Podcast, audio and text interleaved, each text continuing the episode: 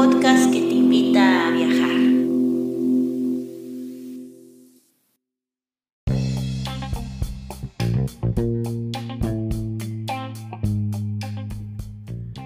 Si te gusta este podcast y vives en Noruega, no olvides hacer una donación al número VIPS 533604. Repito, 533604. Tus aportaciones ayudan mucho para continuar con este proyecto.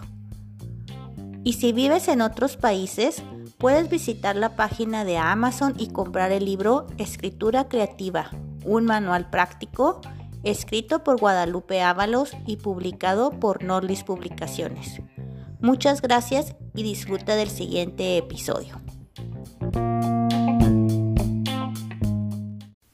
Hola, y bienvenidos a un nuevo episodio de Nordlis Literatura en el que hablamos de libros y más libros.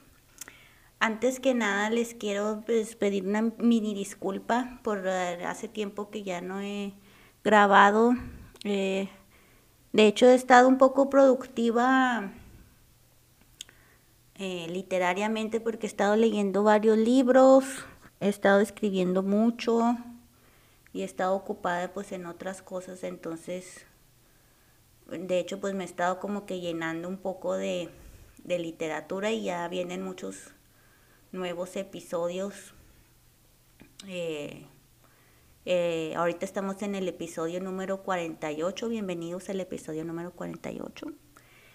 Y pues en el episodio 50 a lo mejor vamos a tener un recuento ahí de, de todo lo que ha pasado en el podcast estos dos años ya. Este, empecé en, a media pandemia en el 2020. Y pues muchas gracias a los que nos han seguido, a los que me han escuchado. Yo sé que podcast literario no es como que lo más lo más divertido o lo más, no sé, viral. Pero aquí estamos. Soy muy feliz. Y el día de hoy vamos a hablar de Andrés Neumann y vamos a reseñar Fractura, que es una novela pues este pues muy interesante. Este la sacó en el 2018 y tiene 496 páginas en el formato de tapa blanda. Yo la verdad no la he leído, la he escuchado porque la compré como audiolibro era un tiempo en el que traía la vista muy cansada y, pues sí, yo sí tengo, la verdad, yo soy una fan de los audiolibros, leo de todo, soy todo terreno, leo libros electrónicos, escucho audiolibros y leo también libros pues en papel obviamente que si alguien me preguntara cuál es mi formato favorito, pues no, los tres son mis favoritos, depende de, del, del momento en el que estoy, del, sí, de, de, mi situación en ese mismo momento. Así que pues bueno, Fractura es, una, es un audiolibro que tengo que no he terminado de, de escuchar, pero no, sí que no sé en realidad en qué se terminan, lo, lo cual es algo bueno, me evita, evita hacerme el spoiler. Eh, así que pues de Andrés Neumann, Fractura, empezamos. Andrés Neumann es un escritor que nació en Buenos Aires, Argentina, el 28 de enero de 1977 eh, estudió en la Facultad de Filosofía y Letras en la Universidad de Granada. Eh, es nacional de Argentina y de España. Eh, una de sus obras más notables es una que se llama El viajero del siglo. es este hijo de una familia argentina exiliada. Su papá es de origen judío y su madre era de origen español o es, no sé si vivan o no sé qué rollo. Este Roberto Bolaño, el que escribió esta la de 2666 o 2666, no sé cómo se diga esa dijo, dijo que que era una promesa de la literatura. Habló muy bien de él y este y pues ha, ha, obtenido el premio Alfaguara, el premio de la crítica, ha sido publicado en muchos lados, tiene premio Dulce Chacón de Narrativa Española. Sí, pues es un escritor en, mm, profesional en fondo y forma, ya, para no hacérselas tan largas. Tiene un montón de premios de, de literatura, premio de poesía joven, premio Herralde, premio Federico García Lorca, premio Rómulo Gallegos, premio literario internacional, bla, bla, bla.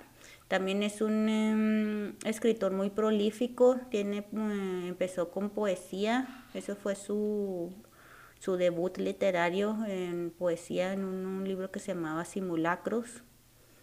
Eh, pues de ahí dio, dio escrito mucho, mucho poesía, ha, participado en antologías poéticas, tiene varias novelas, este, una que se llama, la más popular de todas es El viajero del siglo, la cual no he leído, pero pues hay que leerla, supongo. Una vez Argentina, todo lo que sea que tenga que ver con Argentina, yo lo quiero leer. Es mi sueño ir a Argentina algún día.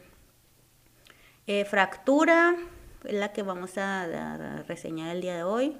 Aparte tiene muchos cuentos que he escrito, antologías en, cuentos, en, ha participado en antologías de cuentos, ha escrito no, no ficción, este, de la política, de todo. Eh, traducciones también y tiene un blog que se llama Micro Réplicas. Así que pues muy prolífico, muy, muy este, pues sí, muy dedicado al arte de escribir, ya quisiera yo, de dónde sacan tanta energía para escribir tanto todo el día, eso es lo que yo no me, no me explico. Pero bueno, yo no soy escritora, soy escritora wannabe. Sí, estoy trabajando también yo aquí en una novela que estoy toda revuelta y confundida, pero le estoy, le estoy dando, le estoy dando. Algún día, en unos años, les doy la noticia, ya está lista mi novela. Eh, y bueno, este fractura. Empezamos ahora sí con la, con la sinopsis o con la reseña. Fractura trata de un de un viejito que se llama el señor Watanabe. Y es este el super, es un superviviente directo de, de Hiroshima. Entonces empieza la novela pues así. Salta en el tiempo la novela y luego está escrita él nunca habla en toda la novela está la voz literaria es que son en realidad cuatro mujeres con las que él anduvo o tuvo una relación o fueron novios, no sé. Eh, entonces las cuatro mujeres hablan de él y luego hay otro quinto personaje que es el narrador que habla del señor Watanabe. Que el señor Watanabe se levanta, que el, señor Watanabe tiene un perrito que fue al parque y que bla, bla, bla. Entonces hay cinco personas que hablan de, de Watanabe. Eh, él nunca habla pero de todas formas, pues no sé, ese es cuando le empecé a leer, cuando le empecé a escuchar, pues así como que sí está interesante porque dices tú, pues quién es este señor y por qué es importante su vida o, al menos yo estaba escuchándola así como que con esa interrogante en la cabeza, no sé, por qué es importante saber, o, sea, qué, qué, qué, qué. Entonces, pues desde el principio de la novela mm, da, a entender de que este es un hombre que vivió en muchos lados, que se ha estado moviendo por muchos lados, vivió en, por ejemplo, las cuatro mujeres, fueron cuatro relaciones en cuatro lugares diferentes. Es una novia que tuvo en Buenos Aires, una novia que tuvo en España, una novia que tuvo en Francia y una, nueva que, una novia que tuvo en Nueva York. Entonces, el día de hoy, pues nomás les voy a platicar así con todo y spoiler la historia de Lori, que es la novia que tuvo en Nueva York. Ya todo lo demás no se los voy a contar. pero se trata así de pues de la vida de este señor que, que como, como antecedente pues es de que es un superviviente directo de Hiroshima, que ahí perdió a su padre y luego el, el de Nagasaki perdió el resto de su familia, entonces ya te estás dando pues como que una idea, ¿no? De quién es esta persona, una persona que toda su familia se le murió en el, en la, pues en lo que pasó de en Hiroshima y Nagasaki del, de la bomba nuclear, ¿no? Entonces, pues obviamente que este acontecimiento, pues obviamente eso es un parteaguas en, en la vida de, pues o sea, de Watanabe, o sea, en, la novela dicen Watanabe, pero luego Lori, que es la novia de, Nueva York, le dice el Yoshi, quién sabe, ya no me acuerdo si se llama Yoshi Watanabe o si, ¿qué? Bueno, a veces le dicen señor Watanabe, a veces le dicen Yoshi, es la misma persona. Entonces, yo, Yoshi, pues este, pues sí, o sea, su vida se vio cambiada para siempre ese día, entonces sí narra al principio de la novela o al no sé a qué parte de la novela narra, ¿no? Ese día con lujo de detalle que se levantó, que hizo, que traía una camiseta blanca, que, que, estado, que la radiación le llegó por la espalda, bla, bla, bla. Entonces, sí, sí, sí, sí, pues sí, sí te engancha, la neta, la, la, a mí sí me engancha, así sí me engancha. Entonces, este, pues ya, o sea, queda huérfano y no tiene, o sea, tiene cero familia. Entonces ya llega un momento en el que, crece y, y anda de, pues sí anda de nómada por el mundo, sí, yo no sé por qué o qué, o sea, el caso es que vive primero, o sea, va a Francia y ahí es donde tiene a su primera novia estando muy joven. Es una historia bien bonita, me, me gustó mucho cómo se conocieron, estaban tan jóvenes, tan inocentes y sí, no, estuvo muy padre. Y luego ya después sigue, no sé quién siguió después y si la... Para, no, ya no me acuerdo. Creo que Lori es la segunda novia, la verdad, pero no me acuerdo. El caso es que ahora sí, ya les voy a empezar a platicar la historia de Lori y Yoshi.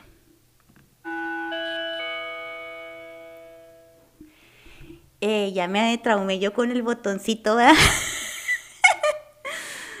Lori es, era una periodista eh, Mm, pues en Nueva York.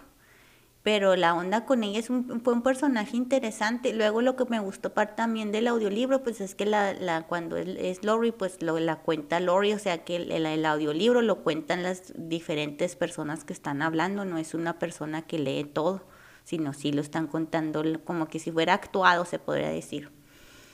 Entonces Lori es una periodista neoyorquina que este creo que era medio riquilla. El caso es que se quiso poner de, de periodista en, unos tiempos, creo que era el tiempo así como medio hippie. Y este, y pues batalló mucho, ¿no? Para, para entrar al medio, porque primero entró un periódico y era como que la, la que servía el café y luego escribía de, gratis en, muchos este, lugares y que según esto por amor al arte. Y luego, ¿qué más? Y luego el primer trabajo que tuvo así bien bien pagado era en una revista de, de no me acuerdo, era algo de, de escribir para un, comida o reseñas de comida o, o algo para un productor de alimentos así, o sea, no era nada glamour pero pues sí le pagaban y sí pagaba sus cuentas, ¿no? Entonces dice, no, pues le estoy agradecida ese trabajo. Y ya de ahí fue pasando el tiempo, fue haciendo conexiones, el caso es que al último pues ya entró a un periódico ya en serio y en forma y ahí este pues escribía de pues de política, de todo, ¿no? Sí nos cuentan en la novela, en la novela así como que más a fondo su, su, su carrera profesional, ¿no? De, de, que, de que se fue de espectáculos, se fue a sociales, que de sociales a política, que de política a cultura. Sí, sí, así nos cuentan, ¿no? En deportes nunca anduvo. Eh, el caso es que conoce a Yoshi un día que fueron a un funeral Dice que es aquel de nada que ver, se conocieron en un funeral que de un este mm, creo que era algo de, la embajada de Japón, el, el, embajador de Japón o alguien que trabajaba en la embajada de Japón, no sé.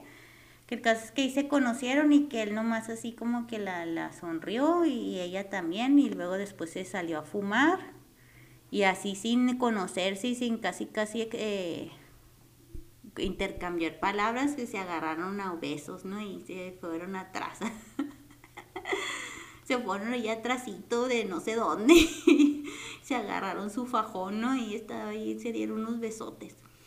El caso es que ya no sé cómo fue, el caso es que después de ahora sí con, con, conciertan una cita ya ah, normal, ¿no? O sea, ya fuera el del ya después del funeral y no sé qué. El caso es que ahora sí ya tienen una cita. Creo que él, no me acuerdo muy bien, pero creo que él va a la casa de ella y ya se ponen a platicar y a escuchar música y no sé qué. El caso es que para no hacérselas tan largas, pues ya se, se hacen casi como que noviecillos, ¿no? Y este, pero ella, o sea, a pesar de que, de que Yoshi y Lori Mm, sí vivieron juntos unos años, pero lo que se me hizo interesante fue cómo recuerda ella la relación, así como que ella era muy feminista mm, y para feminista con feminista me refiero, me, imagínense una mujer americana en los setentas, ¿no? Que pues le gustaba fumar, le gustaba drogarse, era muy independiente, no, no creía en el amor, no quería tener hijos, no quería casarse, para ella casarse era como que lo peor que le puede pasar a una mujer, ¿no? De, que pues que pierde para ella, verá perder su libertad, de, venderse como casi casi como prosti, de que pues de que intercambio mi, mi sexualidad a cambio de que tú me mantengas y me protejas, o sea, no, e, eran así como que ideas así de Lori, ¿no? Así como que así pensaba ella. Entonces, pues ya cada lector dice, no, pues estoy de acuerdo, no estoy de acuerdo, pero bueno, eso es lo que dice Lori, que ella pues así como que no, nunca quiso tener hijos, para ella tener hijos era como que perder su libertad, no sé qué, pero que era muy, muy feliz con sus sobrinos, que a eso sí los cuidaba, que bla, bla, bla. Ah, y luego aparte pues que ella no, o sea, para ella la vida en familia pues tampoco no nada que ver porque pues su trabajo era de de ser periodista y básicamente el trabajo empezaba en la tarde, ¿no? Porque ese era cuando en las, en las tardes, noches era cuando tenía que entrevistar a la gente, eh, fumando. Eh, sí, era como que un poquito de más reportaje cultural, pues entonces los eventos eran como que más en la noche, ¿no? Entonces, y luego en cuanto terminaba de hacer las entrevistas, pues se iba a su casa a escribir el, el artículo, la nota y se le iba pues la, se venía ahí durmiendo a las 3, 4 de la mañana, ¿no? Porque pues así era su estilo de vida Nueva York, no sé. O sea, en la novela no creo que digan qué año era, pero así es como al menos yo me imaginé como en los 70s, 80s, no sé. Creo que hasta sí dice no, los nombres de los presidentes, o sea, si uno quisiera saber exactamente qué fecha, igual y si la sacaba porque dijo nombres de presidentes americanos. El caso es que Ah, luego cuenta, por ejemplo, la primera vez que se acostó con Yoshi, esa estuvo buena porque, o sea, dice que se vieron las, las cicatrices porque esta Lori resultó que tenía un quiste o un tumor en el seno. El caso es que le quitaron casi la mitad del seno. Entonces decía, mis senos pues, son así como que uno sí está completo y el otro está a la mitad. pero que Yoshi nunca dijo nada y que de hecho que ninguna pareja que ella había tenido se había quejado de eso y que pues este que al, que al contrario que en lugar de, de estar triste por ese tener un medio seno que en realidad que no, que, que estaba muy orgullosa de haber sido una su sobreviviente de, de esa enfermedad. No, no fue cáncer, creo, creo que era un tumor o un quiste, no me acuerdo y o sea y nomás se lo quitaron y ya o sea no no pasó de ahí se quedó sana y todo pero pues que sí se había asustado porque que le habían dicho que le hablaran el día de la operación le habían dicho ella había ido a un control o a una consulta y luego que de repente le dicen no ya se tiene que quedar porque la vamos a operar y pues que sí se asustó medio gacho pero que que le dijeron háblele a un familiar y que dije que dijo Lori no yo no le quiero hablar a nadie de hecho no le hablo a nadie y que se dijo porque mis, mi familia son bien hipocondriacos y los voy a asustar más el caso es que no le habló a nadie y se la operaron y luego ya se despertó y se regresó en taxi a su casa así.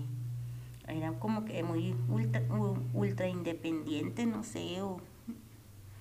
Así era, ya cada quien se encarga de interpretar.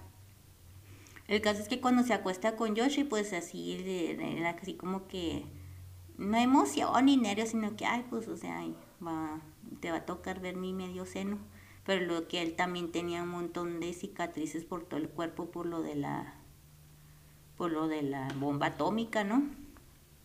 Nuclear. Entonces, este, que dijo ella, ¿no? Pues, o sea, como no entendía ella como Yoshi sabiendo que la bomba lo tiraron los americanos, cómo se pone él a vivir en, en Estados Unidos, en Nueva York, y luego ponerse de novio, de novio con una americana, sería como que se le hacía medio raro, pero pues que, que de hecho Yoshi nunca se portó así como que nunca dio la impresión de estar amargado de que odio a los gringos porque hicieron ellos son los culpables indirectos de que de que yo esté así como estoy, de que yo haya perdido a toda mi familia y y la verdad, pues digo yo, ¿quién? O sea, yo, yo, yo a lo mejor sí, sí estoy bien, bien amargada. Imagínate que, que los gringos llegaran y mataran a toda mi familia mm, por medio de una bomba. Yo sí odiaría a los gringos, la verdad. No sé, no sé. Nunca me ha pasado eso, pero esos traumas de gente que está muy herida en, contra de un país o en contra de un gobierno, o sea, qué, interesante, ¿no? O sea, porque no puedes, no estás enojado ni odias a una persona, sino a un sistema o a un país, o sea, qué, qué raro, qué chistoso, qué interesante que, que las emociones humanas no distingan entre personas y colectivos. Yo, por ejemplo, eh, duré muchos años así como que medio ofendida contra un colectivo de los noruegos, así, los noruegos. ¿A quiénes son los noruegos? no sé. Porque, por ejemplo, que no te saludan, que tú, ah, que los quieres saludar de beso y, y este, y que se hacen para atrás y como que no te quieren saludar de beso, o sea, como que nomás te quieren saludar de mano y, que se hicieran así para atrás con tal de evadir el, el beso, pues yo lo sentía como que una falta de respeto o un rechazo, ¿no? Entonces, pues con el tiempo, pues sí, como que estaba ofendida o no me caían bien o no, nunca quise ser amiga, amiga de ellos, no, no sé, o sea, sí, después como que me di cuenta de que yo traía ahí una herida o un cierto descontento hacia todo un colectivo, ¿no? O el típico que nos pasa a todas las mujeres cuando salimos de una relación y todos los hombres son unos odiosos, no sé qué, o sea, nomás te, una sola persona te hizo algo y ya le echas la culpa a todo un colectivo, o sea, ay, no, ya me estoy metiendo en otro tema, pero o sea, sí, sí está, sí está interesante el hecho de que Guyochi haya sido mm, víctima directa de Hiroshima y está viviendo en Nueva York y se pone de novio con una gringa. Eso, eso está interesante y eso de, de ahí mucha tela de que cortar ya ustedes hagan sus propias este, conclusiones, ¿no? El caso es que pues se hace novio de ella y luego está muy padre la relación porque él, él aunque dice Lori que aunque él hablaba un inglés muy bueno, de todas formas eh, su pronunciación estaba medio rara, entonces que, que se que hacían una de risa porque en lugar de decir New York, decía New Oak. como decir nuevo roble o no sé qué tipo de, árbol sea el oak. Eh, oak. Ay, me tenía que haber preparado. Sí, roble. Eh, entonces decían New Oak, New Oak en lugar de New York. Entonces, y que tight, tight, decía tight, en lugar de muslo decía apretado. Y así, Dory da muchos ejemplos de eso y, está risa y risa, ¿no? De que de todo lo que él, como él hablaba y, ya, tenían así como que entre ellos así sus chistes locales, ¿no? Porque de ellos, ellos se reían de la pronunciación de Yoshi y, y, luego después ella quiso aprender algunas poquitas palabras en japonés, pero pues ella también lo, lo decía mal y todo lo que aprendió acerca de las cosas en común que tenían los, al menos los, los neoyorquinos con los japoneses. Por ejemplo, dice, yo no sabía que, que en Japón les gustaba súper machín el béisbol y que aquí en, en, Nueva York también nosotros somos súper fanáticos de los Mets. Y que el hamburgués también habló de, de palabras en común. Me, me gustó esa parte de la lingüística, así de de una, cómo dos personas se pueden relacionar a través de la lingüística y por ejemplo yo me acuerdo que con el que fue mi esposo que él era de Noruega pues duramos como años hablando o sea, era un tema muy no sé qué se puede decir muy recurrente siempre hablando de lingüística, ¿no? Que cómo se dice en noruego esto y cómo se dice en español. Ah, que es, es esta palabra en común y que proviene de no sé dónde. Y, o sea, es un no sé, yo soy una persona así que me, interesa mucho la lingüística, pero no así, no al, ni, no al nivel así de los, de los sonidos, no sé qué. Porque el año pasado estuve estudiando lingüística, hoy se me hizo bien aburrida esa clase. Porque que las fricativas, que las, o, o ¿cómo? Ocu, fricativas. Ay, no, eran letras y, y números. Ay, no, no, no, horrible, horrible pero así más bien como, a lo mejor no es la lingüística, a lo mejor es la semántica lo que me interesa. No estoy, no, no estoy, no soy tan, tan sabionda como para saber. Pero así como que el origen de las palabras, que del griego, que del latín y qué significa en realidad esto, y así, eso, eso se me hace padre. Y a Lori y a Yoshi también se les hacía interesante. Por ejemplo, dijeron que hamburger era, era casi la misma palabra en japonés y luego que mi significaba ojo, pero en inglés I significa yo y ojo, pero luego me o mi significaba también yo y ojo en, o sea, el mismo, el mismo sonido, así como I significa ojo y significa, o sea, el sonido en sí significa ojo y significa yo en inglés también es, pasaba exactamente lo mismo en, japonés, entonces se les hizo a los dos bien interesante cuando lo descubrieron.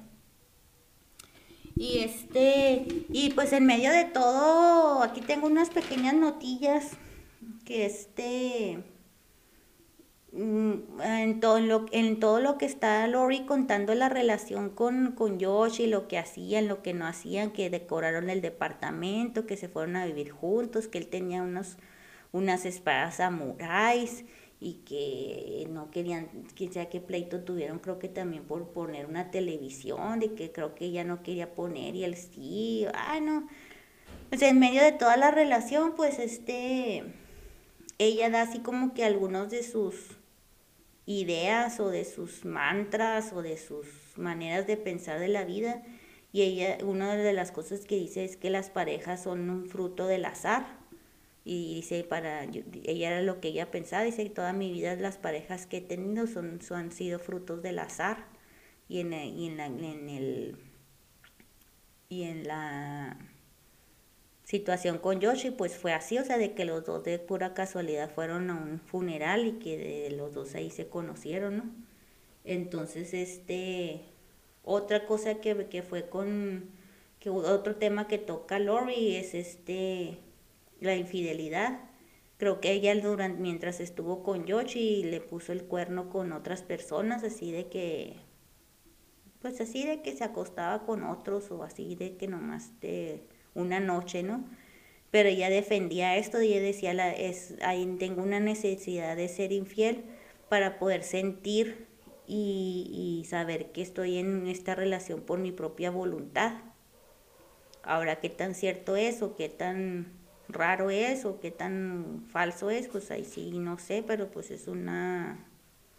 Es algo que este personaje de la novela dice, no, me necesito ser infiel para saber que si amo a la persona con la que estoy.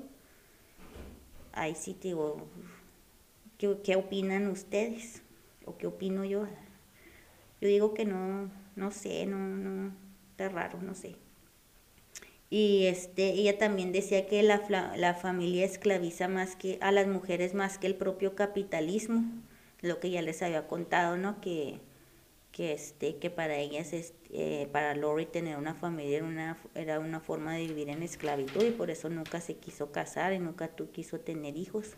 De hecho, en la novela ella está narrando cuando ella también ya es viejita, ya cuando ya pasó mucho tiempo o sea, es como que, porque luego lo que pasa es que este, esta novela se está contando porque hay un periodista argentino que quiere entrevistar, o sea, que quiere escribir acerca de la vida del señor Watanabe.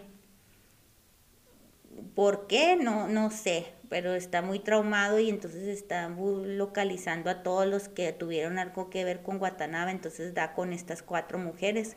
Entonces la voz, la voz... Mmm, narrativa es de que Lori le está contando a un periodista lo, lo de lo de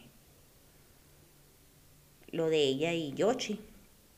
Por eso lo cuenta como que con cierto nostalgia, con sí, sí, o sea que no, no le, no le, no le tiene nada de odio, lo recuerda como que fue un novio muy buena onda que tuvo, o sea que lo recuerda con cariño se puede decir. Eh, eh, ¿Qué otra? Este también eh, habla mucho sobre la, lo que le llama ella la tiranía de la descendencia. Dice que la sociedad eh, quiere obligar a las, a las mujeres a ser madres, que esto, todo esto lo, le, se le llega por medio de la familia, por medio de los medios de comunicación. Eh, pues a que la sociedad como que te presiona a ser madre y que ella está muy en contra de, de eso y que para ella eso de no tener hijos, para ella sí era un acto de, de, rebeldía.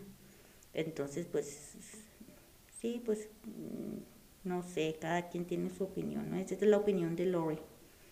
Este, el, eh, también le, algo que le molestaba mucho a Lori era cuando andaba con, con amigas o con círculos sociales que siempre el tema era ahí, ay, tus hijos y tus hijos, o sea, que siempre el tema eran los hijos, ¿no? Y sí me ha pasado que yo he andado en, donde andan puras mujeres y o no nos conocemos o nos conocemos muy poco entre nosotros. Y este... Y el tema es así de los hijos, ay, que tu hijo, que, ay, que, que se acuerda que se comió esto y, empieza el tema y, y, los que, y los que no tienen y las mujeres que no tienen hijos pues siempre se quedan pues fuera de la conversación. Y pues, sí, no, no sé. Eh, es algo que me ha, en la vida sí, sí he notado, así como que los que no tienen hijos y, o hasta gente que, que hasta dice, no, tú no tienes hijos, tú no sabes nada. Así cuando me ha tocado ver que este, una persona que no tiene hijos quiere opinar y no, no, tú, tú, tú no tienes nada que decir porque tú no tienes, ah, sí, bien mal educados, pero bueno. Eh, también para Lori, este era muy, muy importante separar el amor y el sexo, pues, y esto era como un mecanismo de protección. O sea que, no sé, o sea, ella se acostaba con alguien cuando no sabía que no, no se iba a enamorar. Pero pues eso fue como que por fuera, porque de Yoshi no sé si se enamoró. No, la verdad es que Yoshi era como que sí fue una relación, pero no siento que estuve enamorada alguna vez de él porque pues ya llegó un punto en el que pues tronaron y este porque empezaron a tener así como que conflictos porque ya se la pasaba viajando mucho por medio de su trabajo. Entonces este pues ya llegó un momento en el que pues sí se empezaron como que a, hubo roces o hubo así como que medio pleitos y llega un momento en el que ella dice, no, yo no, yo, o sea, yo por, política personal, yo no lucho por ninguna relación en cuanto se empieza a ver así medio problemas, en cuanto se empieza a poner medio complicada la cosa, eso significa que ya es hora de cortar y seguir, cortar por lo sano y seguir con la vida. Ay, espero que no escuchen aquí el señor de las tortillas que está vendiendo. Si lo oyen, pues bienvenidos a México Mágico. Pásenle por sus tortillas calientitas. El caso es que pues sí, se termina la relación de, de Yoshi y de Lori y entonces llega, dice que se, se, se termina un día que, que ella se va de viaje, de trabajo, y ya cuando regresa no, no este, ya no está eh, él, ya se, ya se había ido. Y pues este, Está padre esta novela porque te digo que los personajes, eh, Watanabe eh, es como que si está muy solo y, y, se va a Nueva, Nueva York, se va a Buenos Aires, se va a Madrid, se va a, París y aprende español, aprende inglés, aprende francés. Eh, es como que se mete a una madriguera y encuentra calor y encuentra cariño por un rato, pero él mismo se, sale y este pues sí, no, no, este, no, no, no se queda en ningún lado, es así, anda de nómada y está, la, la, escritura está muy padre, es muy, muy, muy profesional, muy, luego, luego se nota que es un, que alguien que se dedica al oficio de escribir, tienes literatura con letras doradas, ¿no? Es una manera de componer muy, muy, con mucha belleza en el, en, en el, en el lenguaje, al mismo tiempo que sí está explicando, al mismo tiempo que no te estás confundiendo, o sea, no, sí, sí, sí, o sea, muy una habilidad muy, muy padre, ¿no? Entonces lo, lo, lo que queda es pues que los pues sí, o sea, te, como que te quedas pensando, o sea, yo me imagino que la, la interrogante de, del señor Watanabe es que, pues, o sea, porque yo sobreviví y todos los demás no sobrevivieron, porque luego se regresa, llega un momento que ya de viejito y ahora sí ya se regresa a vivir a Tokio y pasa lo que pasó en el terremoto de, el terremoto de, que el maremoto que pasó en, en Japón en el 2011 eh, y que y que pasó fue el cuarto más gran más potente del mundo desde que se existe la las maneras de medir eh, modernas. Eh, creo que dice que fue el terremoto el cuarto terremoto más potente en los últimos 500 años.